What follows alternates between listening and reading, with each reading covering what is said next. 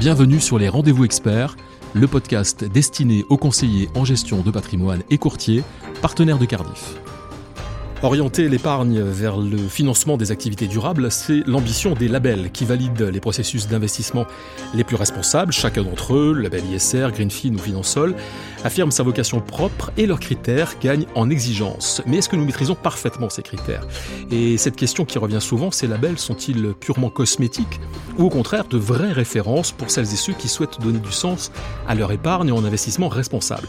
Eh bien, pour mieux comprendre les labels, j'ai le plaisir d'accueillir Béatrice Verger. Bonjour Béatrice Verger, bienvenue au micro des rendez-vous experts. Bonjour.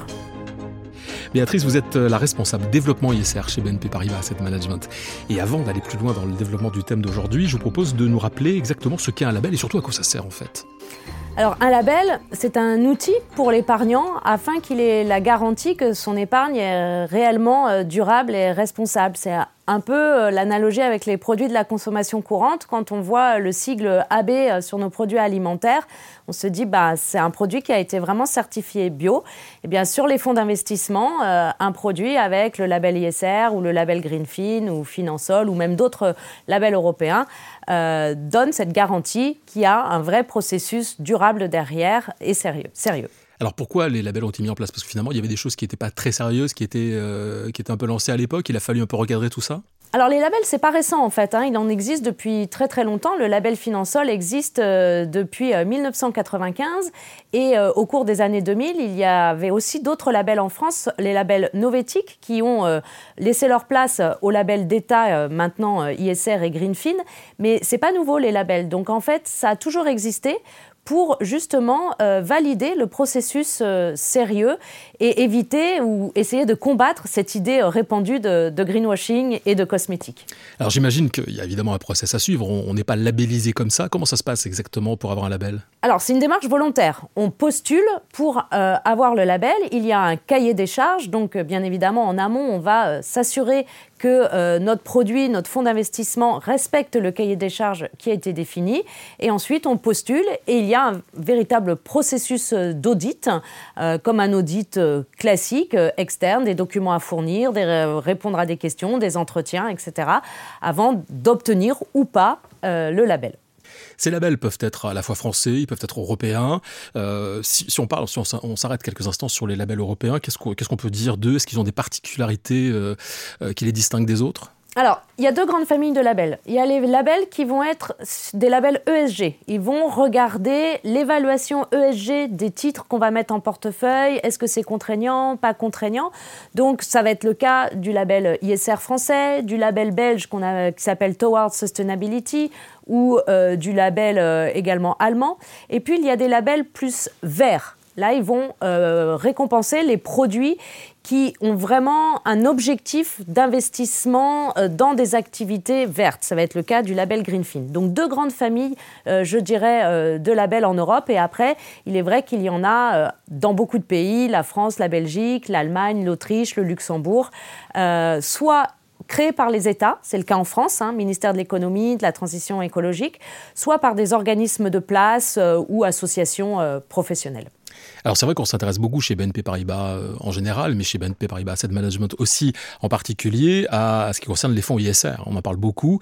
Euh, vous, avez fait référence il y a quelques instants au label ISR français. Qu'est-ce que c'est le label ISR français exactement? Alors le label ISR français, c'est un label ESG, c'est-à-dire euh, on va regarder l'évaluation ESG des titres que l'on a en portefeuille et la façon dont ils sont pris en compte dans la construction de portefeuille avec un cahier des charges précis qui euh, va concerner le taux de couverture ESG euh, e du portefeuille, la façon dont on va intégrer ça euh, dans la construction du portefeuille, soit en faisant de l'exclusion, soit en faisant une approche qu'on appelle l'amélioration de notes. On fait le lien ici avec la doctrine AMF et la catégorie significativement engageante parce que les critères sont similaires.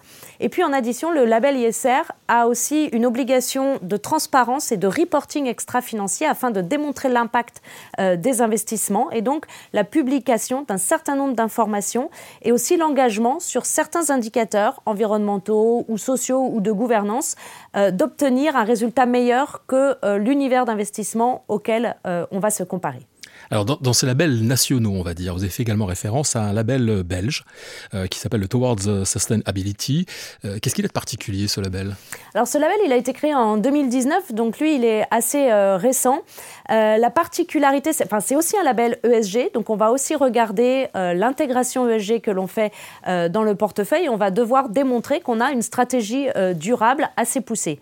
Mais ce label, à la différence du label euh, ISR français, il définit aussi un certain nombre d'exclusions, exclusions sectorielles, comme le secteur euh, du tabac, des armes, du pétrole et gaz euh, non conventionnels, qui donc du coup encadrent la liste des titres qui sont éligibles dans un portefeuille qui ont le label Towards Sustainability. Est-ce que des fonds peuvent être plusieurs fois labellisés, et en tout cas faire un cumul de labels, si j'ose dire? Bah, Tout à fait, comme je vous le disais, c'est une démarche volontaire. Donc si vous avez un produit qui est commercialisé à la fois en France et en Belgique, euh, eh le produit peut avoir euh, tout à fait les deux labels. Donc, les deux cahiers des charges vont euh, s'appliquer aux produits. C'est le cas notamment des gammes luxembourgeoises qui sont euh, commercialisées un peu partout en Europe.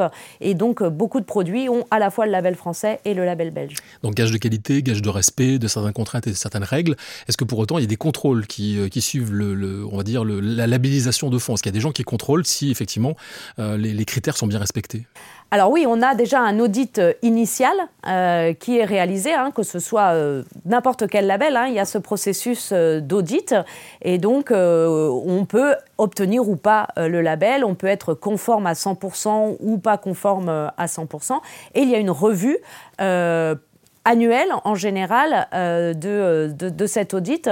Soit vous obtenez le label pour trois ans, c'est le cas du label euh, ISR en France, mais chaque année, les auditeurs vont vous demander de fournir les documents qui leur permettent de vérifier que vous êtes toujours bien conforme. Ou alors en Belgique, là, le label, on l'obtient pour un an, donc chaque année, il faut euh, repostuler, si je puis dire.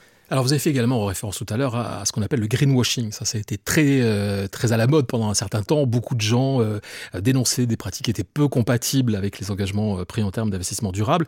Est-ce que c'est label on peut, on peut dire que vraiment ils permettent d'éviter ce greenwashing bah, Ils y contribuent parce que ce n'est pas juste la société de gestion qui va dire regardez comme mon produit est beau, durable, tout ce que je fais, etc on a vraiment respecté un cahier des charges, on a été audité. Donc, on peut critiquer euh, que le label n'est pas assez euh, exigeant ou, pas, mais en tout cas, il respecte un cahier des charges qui a été défini, qui est amené à évoluer. Hein. Déjà, le label ISR, c'est la deuxième version du cahier des charges. En Belgique aussi, on a une deuxième version. Donc, en fait, euh, ces cahiers des charges évoluent aussi avec les évolutions de la finance durable. Donc, pour moi, oui, il contribue vraiment à, casser cette image de greenwashing parce qu'il y a un vrai processus et sérieux et qui prend beaucoup de temps aux sociétés de gestion, je peux vous le dire, euh, d'être de, conforme à ces cahiers des charges. Est-ce que le, fait qu'il y ait pléthore de labels nationaux, européens, euh, ça ne dévalorise pas en quelque sorte le label? Est-ce que ça ne brouille pas un peu les pistes? Est-ce qu'on ne peut pas envisager une sorte d'uniformisation euh, des labels? Alors, il est sûr que plusieurs labels avec plusieurs cahiers des charges différents, ils ne demandent pas tous les mêmes choses. Pour l'épargnant final, ça peut devenir un peu compliqué. Alors, il n'existe pas encore en Europe de, label qui va rassembler tous les labels nationaux. Euh, c'est l'un des objectifs hein, avec la taxonomie européenne de construire un écolabel, mais qui du coup sera un label plus vert et non pas un label ESG, euh, e donc sur les pratiques des entreprises. Il, euh, regardera particulièrement les, entreprises dont l'activité est en lien avec la taxonomie. Donc après, on peut espérer, à moyen, à moyen terme, l'émergence d'un label européen qui effectivement rassemblera les différents labels nationaux. Alors vous êtes responsable, on l'a dit, chez BNP Paribas Asset Management de l'investissement ISR. Euh, en conclusion, Béatrice Verger, comment vous positionnez-vous justement en termes de fonds labellisés? Est-ce que c'est quelque chose qui est important pour vous? Il semble que oui, au regard de ce que vous venez de nous dire. Comment ça se passe au sein de la maison BNP Paribas Asset Management? Alors pour nous, il est extrêmement important, ça fait vraiment partie de notre stratégie et comme je vous l'ai dit, pour nous, c'est vraiment l'outil qui, qui, donne la garantie aux épargnants que ce que l'on fait en interne euh, est sérieux, a été audité, a été euh, revu. Nous, nous en sommes convaincus depuis de nombreuses années, mais il est important que des tiers viennent la tester. Donc que ce soit en France ou en Belgique, où nos marchés domestiques sont très très importants, obtenir les labels qui sont de plus en plus connus euh, des épargnants fait réellement euh, partie de notre stratégie. En Belgique, euh, nous avons plus de 100 produits qui sont labellisés, ce qui fait de nous le premier acteur sur le marché belge. Et en France, environ 65 produits qui sont labellisés. Et nous sommes également premiers en termes d'actifs sous gestion sur les stratégies moyen-long terme sur le marché français. Eh bien, nous sommes arrivés au terme de ce numéro des rendez-vous experts consacré au label avec notre invitée Béatrice Verger, responsable développement ISR chez BNP Paribas Asset Management. Merci beaucoup Béatrice d'avoir partagé euh, votre expertise avec nous et à très bientôt. Merci, à bientôt. Et merci à vous d'avoir euh, suivi ce nouveau numéro des rendez-vous experts. Alors si vous avez aimé ce podcast, partagez-le, commentez-le et n'hésitez pas à nous faire part des sujets que vous aimeriez que nous abordions ensemble. Vous pouvez le réécouter sur les comptes Cardiff, YouTube, LinkedIn et Twitter et sur les plateformes Apple Podcast, Spotify et Ocha.